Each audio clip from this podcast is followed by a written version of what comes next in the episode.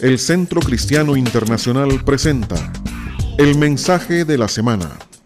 Un mensaje inspirador que lleva el propósito de edificar y transformar su vida personal y familiar a través de la renovación de su entendimiento espiritual. Queda con ustedes el mensaje de la semana.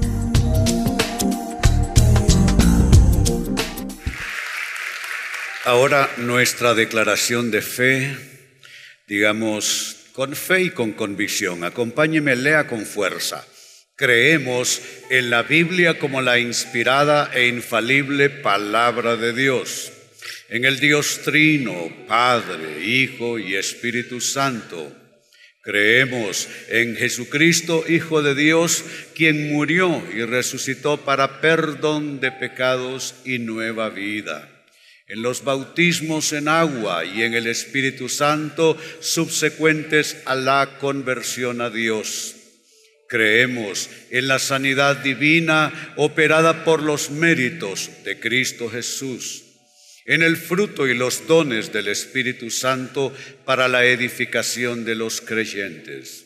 Creemos en la segunda venida de nuestro Señor Jesucristo en forma corporal y visible en la gran comisión, ir por todo el mundo y anunciar el Evangelio a toda criatura. Iglesia, en esto creemos.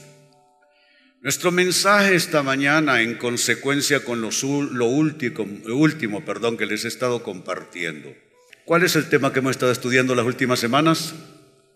La dirección de Dios. ¿Recuerdan? Muy bien.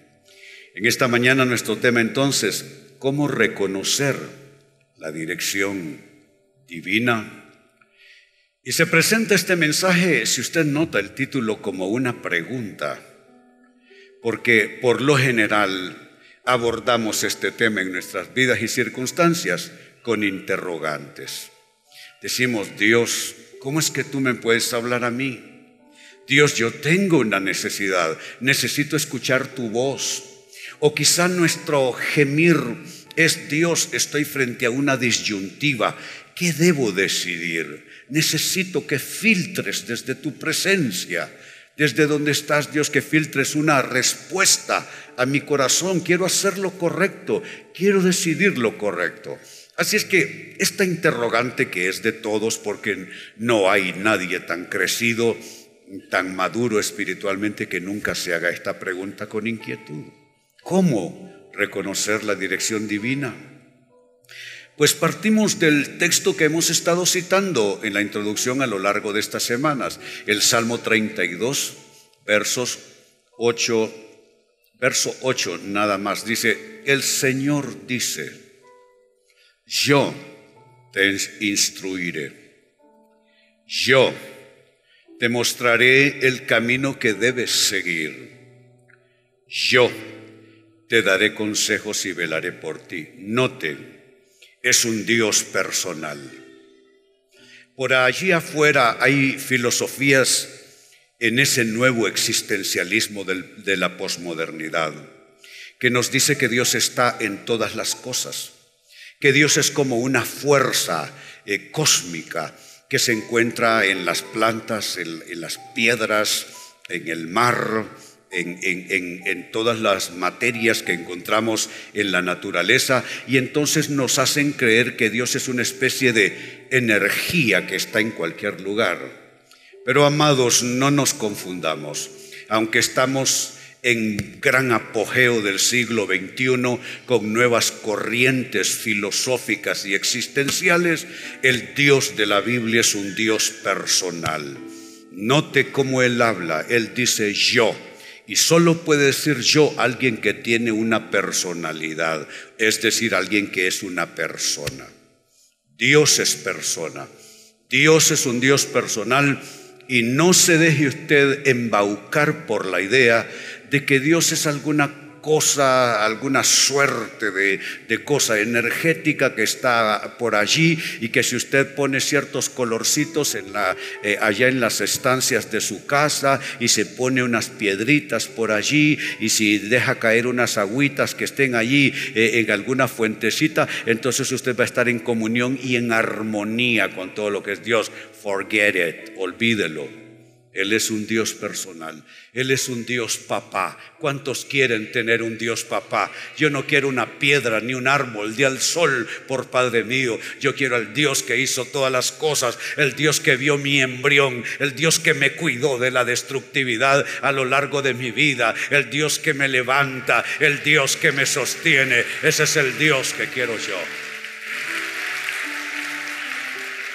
Pues ahí está.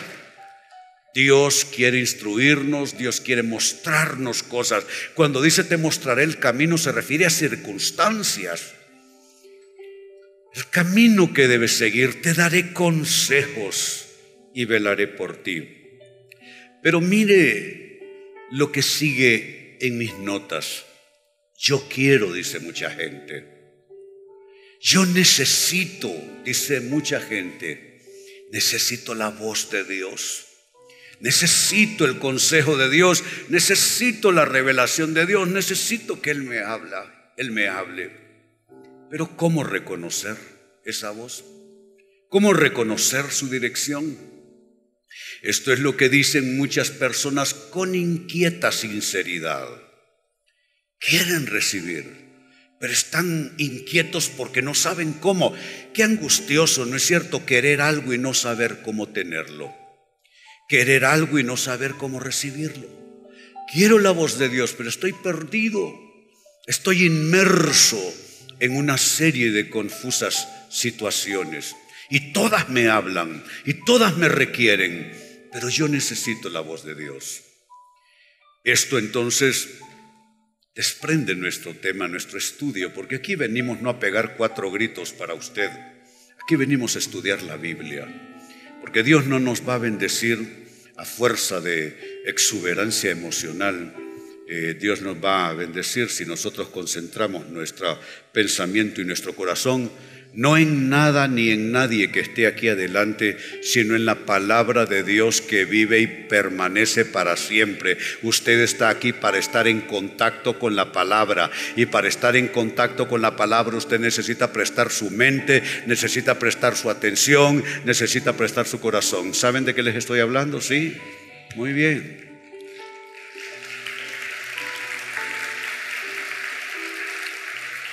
Entonces esto nos lleva al tema, ¿cómo reconocer la dirección divina? ¿Cómo saber cuáles son las marcas, las señas? ¿Cómo puedo saber que Dios me esté hablando? Pues la primera respuesta a la interrogante, ¿cómo reconocer la dirección divina? Déjeme decir lo siguiente, la dirección divina comunica paz, comunica tranquilidad, no agitación ni conflicto. No agitación ni conflicto. El Dios de la Biblia es un Dios de paz. Usted puede estar inmerso en gran conflictividad, en un ánimo perturbado, con muchas dudas, con muchas luchas. Pero hay una seña cuando Dios le habla. Cuando Dios le habla, Dios siempre va precedido por su paz. Es un Dios de la serenidad, no es un Dios del conflicto. Dice el libro de Apocalipsis que donde está la presencia de Dios, allí en su trono, hay un mar, pero no es un mar agitado, es un mar de cristal que está allí, reposado serenamente. Entonces cuando Dios nos habla, Dios nos comunica a nuestro espíritu paz, tranquilidad, no agitación ni conflicto. Por lo tanto, escuche bien, Puede ser que tengan una versión ustedes, chicas, que no es, pero no sé. Eh, quizá si mi productor se pone en contacto con ustedes. Y por lo tanto, no hay que temer a esa voz de Dios. No hay que temerle, porque Dios no va a venir descajando la vida suya para poder hablarle. Dios no va a venir como que si Él es un pugilista. Mm. Dios no va a venir con un par de guantes a golpearle la cara a usted para poder hablarle. No piense así de Dios, no conciba al Dios de la Biblia de esa manera. Él va a venir y Él va a venir con paz. Y cuando Él le hable a usted, y cuando Él se acerque para decirle qué hacer, Él va a traer paz y tranquilidad, no conflicto. Mire la tremenda revelación que viene en el texto a continuación. Primer libro de Reyes, capítulo 19, versos 11 al 13. Noten lo que va a ir surgiendo. El Señor le ordenó, y aclaro, se trata de un profeta que está angustiado. Él necesita saber qué hacer. Este profeta pasó por muchos estadios emocionales. Él se deprimió, tuvo miedo. Él, comenzó a sentir, no sé si usted alguna vez ha tenido sentimientos autodestructivos, es decir, querer, querer la muerte. Yo no sé de usted, yo sí. Esto no me es desconocido. Alguna vez preferí la muerte a lo que estaba yo viviendo, a lo que estaba experimentando. Y también alguna vez, mucho tiempo atrás, eh, tuve deseos de yo mismo quitarme la vida. Pues este profeta pasó por todo eso estaba muy confundido, se sentía perseguido, no hallaba dónde encontrar alguna clase de soporte en lo humano, no hallaba algún remanente de alguien que estuviera cerca suyo.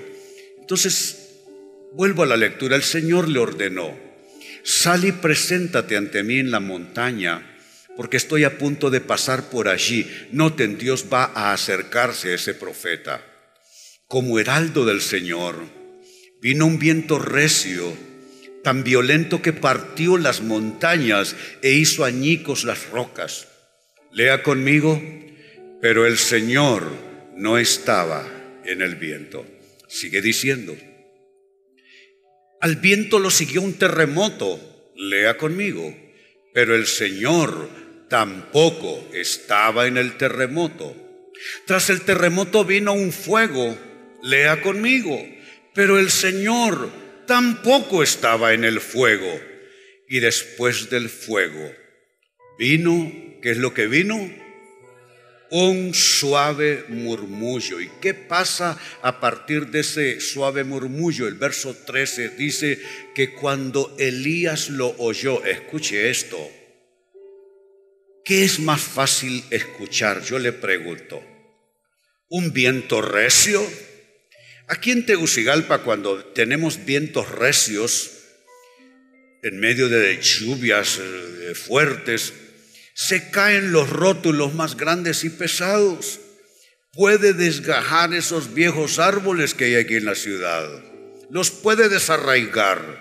Puede botar un muro. ¿Cómo es eso que usted no va a escuchar un viento recio? ¿Y qué pasa? Ah, ¿Cómo es que usted no puede escuchar un terremoto? O sea, el sonido debe, debe ser aterrador. Pero note que aquel oído fino del profeta, a pesar de su angustia, a pesar de su estado depresivo, su oído era fino y pudo notar el profeta que Dios no estaba en el viento tempestuoso, que Dios no estaba en el, el fuerte terremoto, que Dios no estaba en el fuego abrasador. Y él notó, él oyó. ¿Sabe que usted necesita entrar en ese nivel? Oír a Dios en el silbo apacible. Oír a Dios en el suave murmullo. Dice el verso 13, cuando Elías lo oyó, qué maravilloso.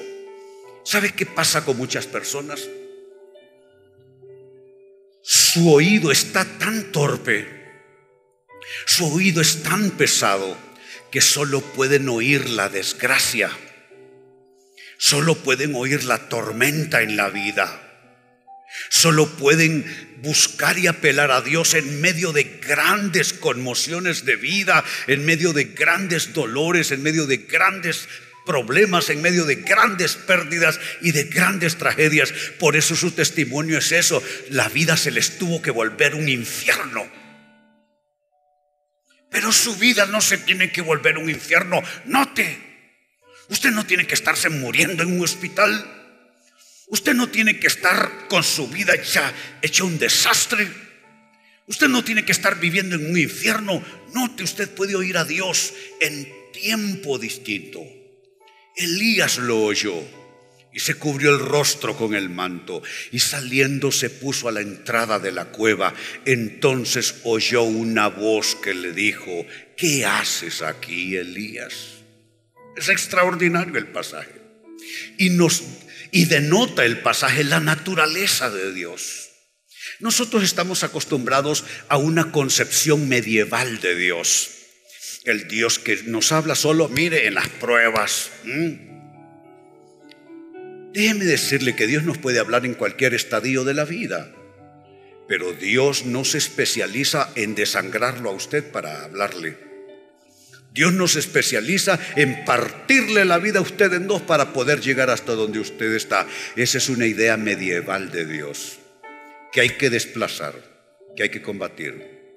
Usted se levanta mañana en la mañana y usted se encomienda a Dios allí todavía acostadito, acostadita en su cama, usted se encomienda a Dios y usted puede recibir el silbo apacible de Dios y así como el profeta, oír no una voz audible, una voz en su corazón que viene acompañada de paz, una paz que usted no puede resolver racionalmente.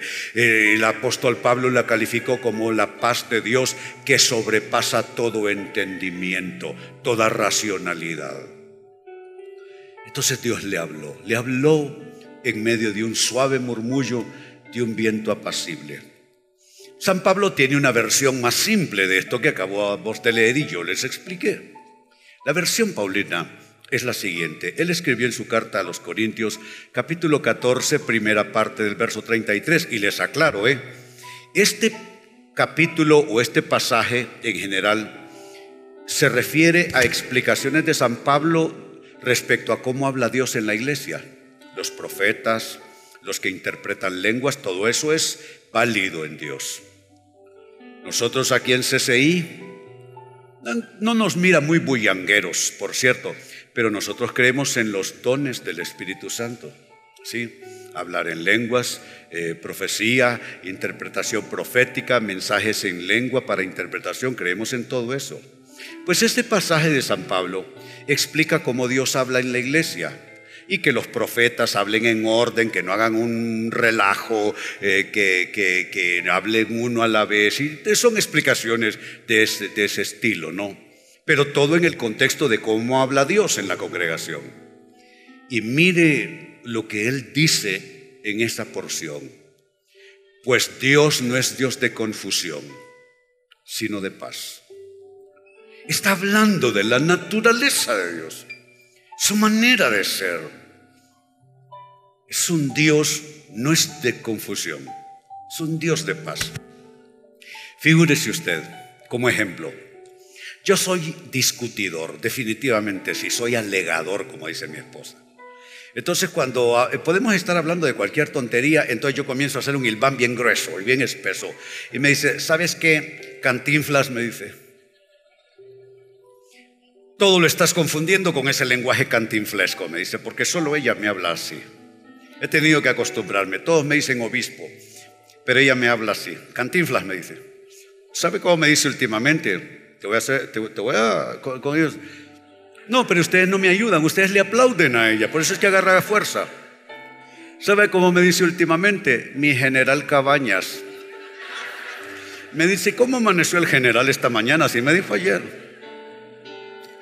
Pues volviendo sobre el ejemplo, volviendo sobre el ejemplo, yo lo enredo, eh, soy discutidor y puedo armar una confusa discusión. Así soy.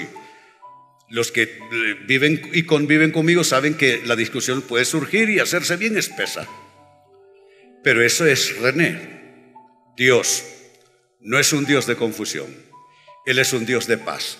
Entonces, cuando usted busque dirección de Dios, ¿cómo usted va a reconocer la dirección de Dios? En primer lugar, le dije cómo. Dios, su dirección, comunica paz, eso fue el primer aspecto, comunica tranquilidad, no comunica agitación ni conflicto, por lo tanto usted no tiene que temer la dirección de Dios. Segunda respuesta, ¿cómo usted, eh, cómo puede usted reconocer la dirección de Dios? Pues la dirección divina siempre nos da la opción de decidir si lo queremos o no. Siempre nos da la opción. ¿Qué estoy diciendo? Que Dios nunca le va a tomar del cuello a usted. Y va a tomar un embudo y se lo va a meter en la boca a usted y le va a meter con embudo lo que él quiere. Ese no es Dios. Jamás Dios va a agredirle a usted. Jamás Dios va a actuar brutalmente sobre usted. Por eso hay tanta gente que tiene temor de acercarse a Dios porque piensan que Dios los va a retorcer hasta sacarles la última gota. No es verdad.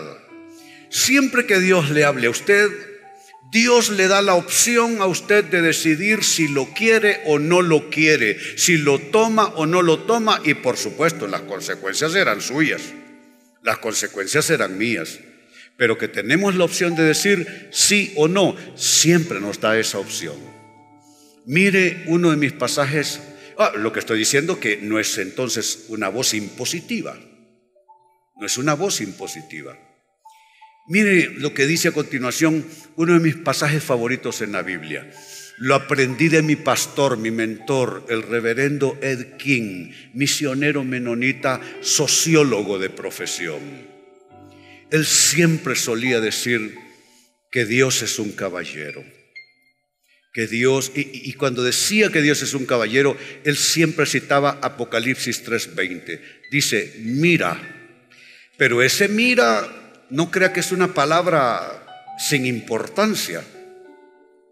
Mira es una palabra de precaución. Cuando la Biblia dice mira, lo que pretende es que usted se concentre, que usted piense qué es lo que viene a continuación. Entonces, mira una pequeña articulación de apenas cuatro letras. Es una invitación porque es una palabra precautoria es como un rótulo en el camino, con una señal que usted debe aprender a reconocer. Dice, mira que estoy a la puerta y llamo. Y mire qué maravilloso. Si alguno oye mi voz y abre la puerta, entraré y cenaré con él y él conmigo.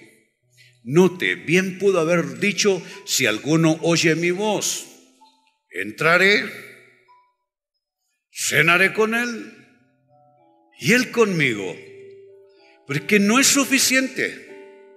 Si oye mi voz, la siguiente frase de tres palabras, abre la puerta, es un apelativo de Dios a la voluntad suya y mía. Dios viene y Él toca la puerta, pero es la prerrogativa suya abrir la puerta a Dios o dejarla cerrada. Yo ya estuve en las dos situaciones.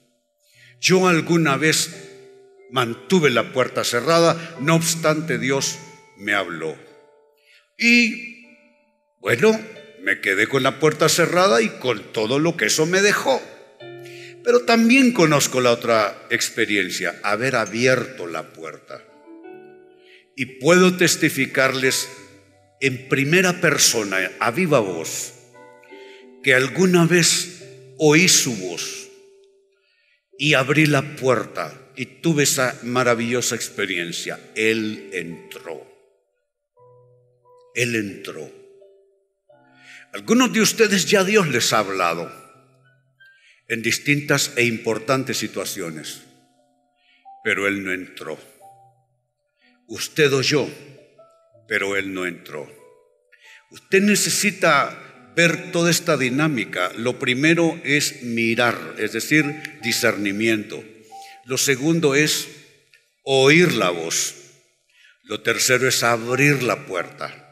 Lo cuarto es que Él entra y entra en comunión finalmente con nosotros. Entonces, tener comunión con Dios no es una cosa, no es una tontería esto, no es una simpleza hablar de tener comunión con Dios. Tiene ciertos protocolos, note. Tener comunión con Dios se asemeja a los protocolos de los grandes templos y catedrales, que tienen, una, tienen unos atrios, que pueden ser gradas, pueden no serlo. Luego, una vez que usted pasa por las puertas grandes de un templo, luego hay algo que corta de la calle hasta incluso a veces el poder mirar.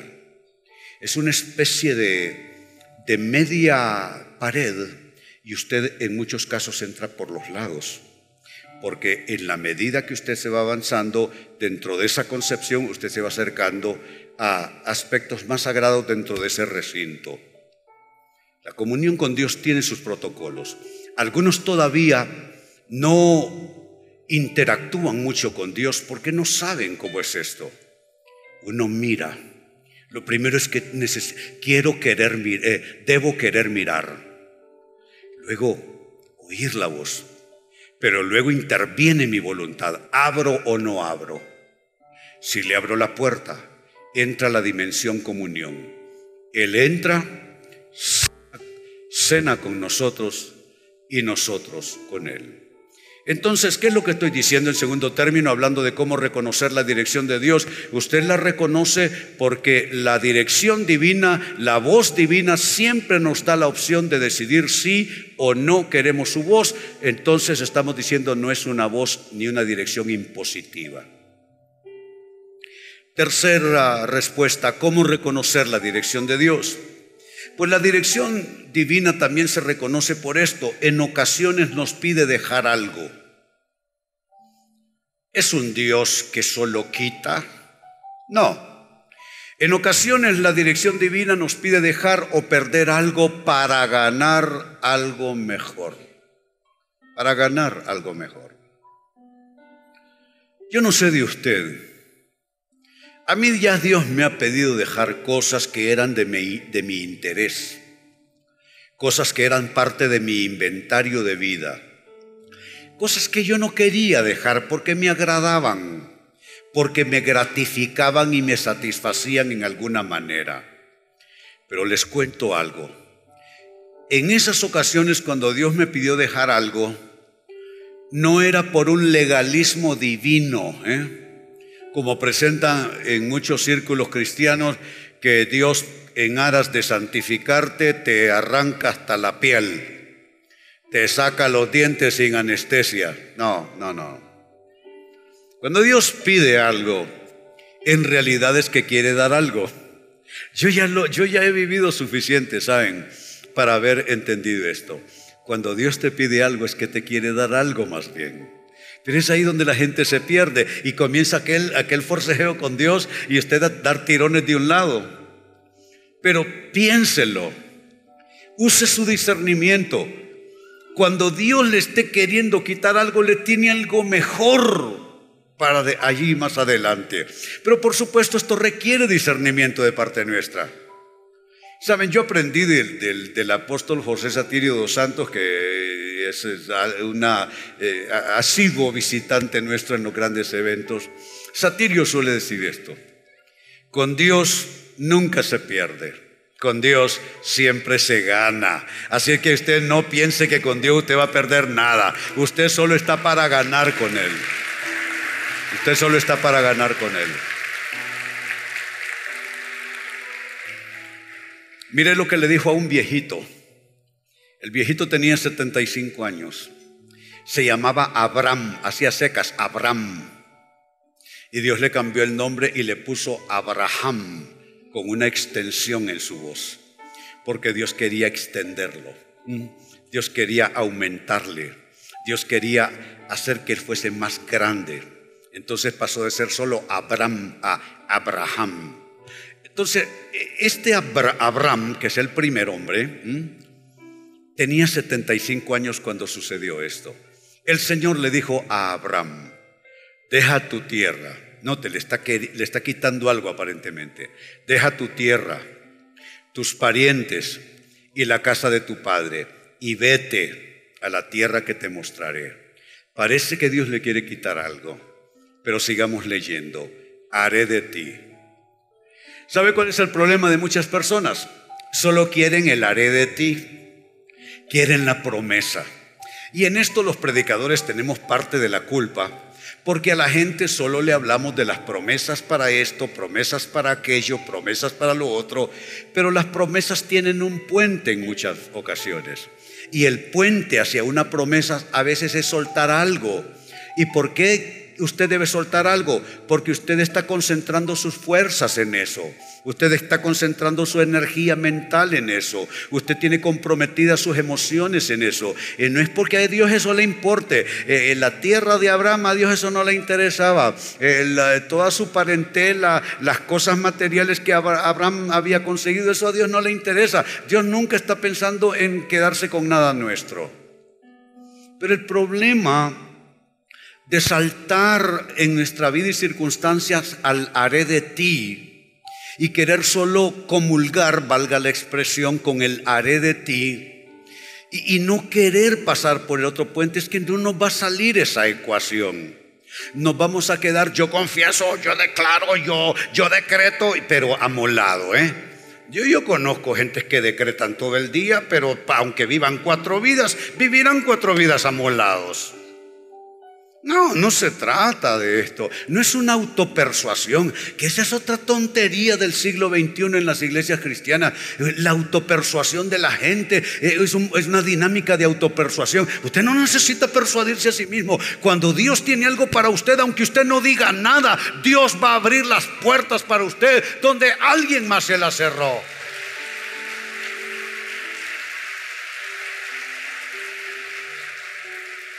Pero para poder llegar al haré de ti, deja, deja tu tierra, deja tus parientes, deja la casa de tu padre, vete a la tierra que te mostraré. Pero insisto, no es porque eso valga para Dios, no es porque Dios quiera eso, no es porque Dios le quiere quitar, es porque usted tiene concentradas sus fuerzas en eso. Usted tiene concentrada su, su atención en eso. Usted tiene concentrada su energía almática, su emocionalidad en eso. Y nadie tiene cuatro manos, hombre. Nadie tiene dos cabezas ni cuatro pies. Entonces uno necesita soltar. Cuando usted suelta, ya está listo para tomar algo nuevo. Yo le pregunto a usted proféticamente hablando, ¿qué cosas debe usted soltar para recibir lo que viene de Dios para usted? ¿De qué cosas usted está asido y no lo quiero soltar, pero ¿cómo es que quiero recibir, pero a la vez no quiero soltar? No, no. Si usted quiere recibir, usted tiene que soltar. Usted tiene que soltar, se lo digo. ¿De qué usted se está aferrando? Y Dios le quiere dar grandes cosas y usted ha aferrado a una cosa que, es una cosa sin ningún valor excepto para usted. Entonces, mire, haré de ti una nación grande. Te bendeciré haré famoso tu nombre y serás una bendición. Dios bendice a aquel que está dispuesto a veces, a veces, no todo el tiempo, pero en ocasiones a soltar algo, a perder algo, a abandonar algo para poder recibir esa dirección y eso nuevo de Dios. Pregunto, ¿cuántos quieren algo de Dios? Pues pregúntese qué tiene usted que soltar. Eh? ¿Qué tiene usted que soltar? Eso, amados, en, eh, en tercer lugar. Así es, ¿sí? Y quiero cerrar con esto más. La dirección divina también se puede reconocer por esto. A veces nos confronta. No todo el tiempo, pero a veces nos confronta para que logremos ver para que logremos percibir algo que no está bien en nosotros. Entonces lo hace no porque es un Dios enojón, sino que Él quiere librarnos de grande riesgo. Y si Dios percibe que usted está empecinado, empecinada en algo, y, y, Él sabe, porque Él ve más que usted, usted mira hasta la esquina, Él sabe lo que hay a la vuelta de la esquina y usted quizá empecinado en algo que le va a traer un problemón más adelante, entonces Dios lo que hace es que le confronta a usted. Dios, déjeme decirle, Dios a mí ya me ha confrontado. Y no es fácil, porque Dios, cuando Dios te contradice y te contraría, eh, eso es bien difícil de procesar. Uno requiere pausar, orar y ver cómo logra poner todo en orden otra vez. Pero no le tema cuando Dios le confronte a usted. Es que Dios le quiere librar de grande riesgo. Y mire nuestra última escritura, primer libro de la Biblia, el Génesis, el libro de Bereshit. Dice capítulo 4, versos 6 y 7. Entonces el Señor le dijo, le dijo en dirección divina, recuerden, yo te instruiré, yo te mostraré el camino que debes andar, yo te diré por dónde seguir, yo te aconsejaré. El Señor le dijo, ¿por qué estás tan enojado? ¿Por qué andas cabizbajo? Mire, yo no sé de usted, pero que a mí alguien se me ponga enfrente yo no soy una persona muy, aquí donde me, ve, no soy muy paciente. Y que una persona se atreva a venir a decirme, mire, ¿y esa cara que tiene usted, pastor? ¿Qué le pasa? Eh, no le voy a decir que le voy a, me lo voy a echar encima, pero le quiero decir que, que, no, la mayoría de nosotros no toleramos que alguien nos, nos, nos aborde y nos increpe y, que nos diga, oiga, ¿y qué cara? ¿Y por qué tienes esa cara? es un abuso, es una descortesía, eh, eh, es, es, es, un, es, toda una violencia que se le hace a alguien que le diga, ah, oye, me voy a esa cara. No, ¿cómo usted va a aguantar que le diga, y esa cara? Usted se ofende. Es ofensivo. Pues note Dios no viene con, con, gran, con gran diplomacia. ¿Por qué estás tan enojado? ¿Por qué andas cabizbajo? Y note, cuando Dios confronta, note lo que quiere resolver. Verso 7. Si hicieras lo bueno, de eso se trata, no de la cara que tienen. Yo tengo esta cara, no tengo otra. Mi cara no es amable, soy un hombre serio, ¿sí? Mi rostro es adusto. Eh, hay unos pastores allá en Puerto Rico, muy amigos míos, el pastor Misraim Esquilín, Casa de Oración Cristiana. Misra suele decir, cuando me manda al aeropuerto a buscar, cuando voy a predicar en su iglesia, dice, mire, busquen un señor que tiene una cara de Quijote de la Mancha. Entonces yo tengo un rostro adusto, serio, si se quiere un poco tristón. Pero a Dios eso no le interesa. La cara que usted tiene y la cara que tengo yo, la expresión suya o la mía, eso carece de importancia para Dios. El problema es que a veces estamos entristecidos porque estamos haciendo al revés. ¿Sabía usted que se pierde el gozo del Señor cuando uno anda por el camino equivocado? se pierde la tranquilidad de ánimo y entonces toda esa intranquilidad de ánimo se traduce en el rostro, se traduce en la mirada, se traduce en la expresión de la persona. O sea que hay de expresiones a expresiones. Hay rostros que así se ven normalmente, pero hay veces que usted mira a la persona y usted siente que hay algo más que le pasa esa mañana y usted queda viendo esa persona. Y si usted tiene discernimiento, usted se acerca a esa persona y dice, hermanito, hermanita, ¿tiene alguna carga esta mañana? Porque hay veces que cuando estamos en esas grandes dificultades de la vida, nuestro rostro cambia, porque cambia nuestro ánimo también. Entonces note, el personaje se llama Caín tiene lo que llamamos en consejería pastoral, tiene ira, eh, ira no resuelta. La ira no resuelta va recrudeciendo la mirada y la expresión.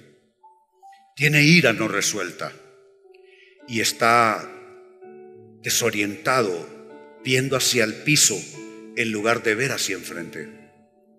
Entonces Dios quiere confrontarlo para ayudarle porque no solo es que esté con ira reprimida o ira no resuelta o que esté deprimido, es que hay algo detrás. Entonces note, si hicieras lo bueno, podrías andar con la frente en alto. Pero si haces lo malo, yo pregunto esta mañana, cómo se califica sus ejecutorias de vida, cómo se califican ciertos actos que de pronto puede ser que no sean actos públicos suyos, pero actos suyos al fin y al cabo. Porque para sentirse mal no hace falta que la gente lo sepa. Si uno lo sabe, debe ser suficiente. Entonces le dice, si haces lo malo, tienes un problema. Lo malo lo hacemos los seres humanos todo el tiempo. Dice la Biblia que el corazón del ser humano está inclinado al mal desde que es muchacho, desde que es niño. Entonces no es tanto el tema, sino el pecado te acecha. Cada vez que usted opta por una gestión de vida errónea, cada vez que usted toma la decisión equívoca, cada vez que usted toma una ruta conductual, una decisión que no es la mejor, el problema va a ser eso, el pecado te acecha. ¿Y cómo te acecha? Como una fiera lista para atraparte. No obstante, le dice, porque no lo está condenando, no lo está juzgando, lo está aconsejando, lo está instruyendo. No obstante, le termina diciendo, tú puedes dominarlo.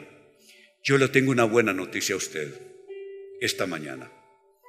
Esa cosa con la que usted lucha, esa cosa que es infecciosa en usted, esa cosa que a veces lo invade y lo cautiva, le tengo una buena noticia. Usted puede dominarlo. Usted puede.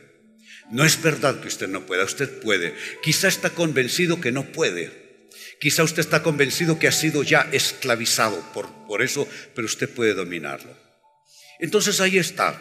En, suma, le he mostrado cuatro respuestas a la gran interrogante, cómo interpretar la dirección divina, y le he dado mm, cuatro respuestas. Uno, Dios cuando nos habla nos comunica paz, tranquilidad, no agitación ni conflicto. Dos, también la dirección divina cuando viene a nosotros siempre nos da la opción de decidir si queremos esa voz o no. Siempre será la elección suya, mi amado y mi amada hermana. Tres, la dirección divina en ocasiones nos pedirá dejar o perder algo, pero siempre en todos los casos será para ganar algo mejor. Y cuatro, finalmente, la voz de Dios, su instrucción, su consejo, a veces nos confrontará en aras de que podamos ver algo que no está bien en nuestras vidas y lo hará cuando estemos corriendo grande riesgo. Luego que pausemos con el tema de la familia el próximo domingo, si Dios nos da vida, quiero continuar y quiero hablarles de los passwords en la Biblia. Hablando de dirección divina, la Biblia tiene ciertos passwords. ¿Qué es un password? Es una contraseña. Pero eso se lo voy a explicar. Eh, así como los, los móviles, ¿no? los dispositivos, usted pone una contraseña o usted quiere una cosa, eh, se encuentra con que hay que poner una contraseña. A eso en inglés se, le llama password. Hay passwords en la Biblia, les voy a hablar eso, solo que recuerde, hay que hablar de familia eh, el próximo domingo. ¿Cuántos aprendieron algo esta mañana? Muy bien.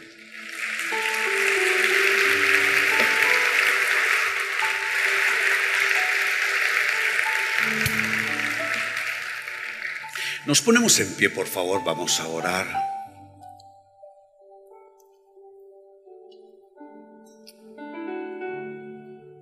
En esta sala hay dos categorías, así como lo escuchan. Hay dos categorías. La primera categoría, uno que cree, pero que no ha entregado su vida a Jesús. Y otro que cree, que ya le entregó su vida a Jesús. Esas son las dos categorías.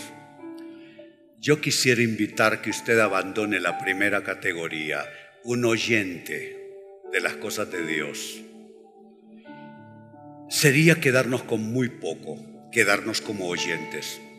Jesús tenía multitudes oyendo su mensaje. Esos eran sus oyentes, pero él tenía sus discípulos que ya caminaban con él. Yo quiero que usted no sea un oyente. Yo quiero que usted camine con Dios. Yo fui un oyente desde niño. Estudié en escuela religiosa, fui oyente de las cosas de Dios, pero en el año de 1972 pasé a otra categoría. Me moví de ser oyente a ser discípulo. Si usted quiere dejar de ser solo oyente, incline su rostro y repita esta oración que yo hago para usted. Dígale, Señor Jesús, hoy te entrego mi vida. Quiero ser tu discípulo. Recibo tu perdón por todos mis pecados, pasados, presentes y futuros. Recibo la nueva vida en Cristo Jesús y me declaro nueva criatura. Te pido, Jesús, haz en mi vida que las cosas viejas pasen y que todas sean hechas nuevas. Te recibo en mi corazón y te doy mi vida. Amén.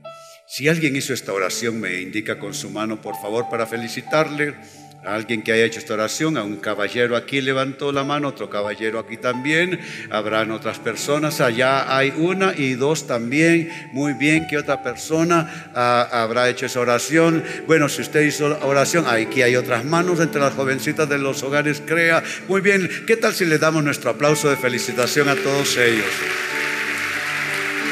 Padre, en esta hora anhelamos el silbo apacible de tu voz y tu presencia en nuestras vidas.